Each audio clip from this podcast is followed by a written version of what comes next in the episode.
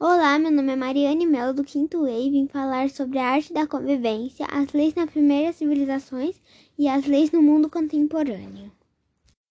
Sobre a arte da convivência, é saber respeitar as diferenças dos seres humanos, não julgar as pessoas pela sua cor, aparência ou situação financeira.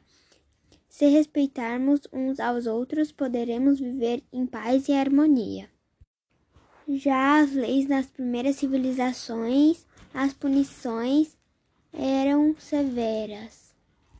Olho por olho, dente por dente. Geralmente, a punição ao infrator era dada na mesma medida do crime cometido.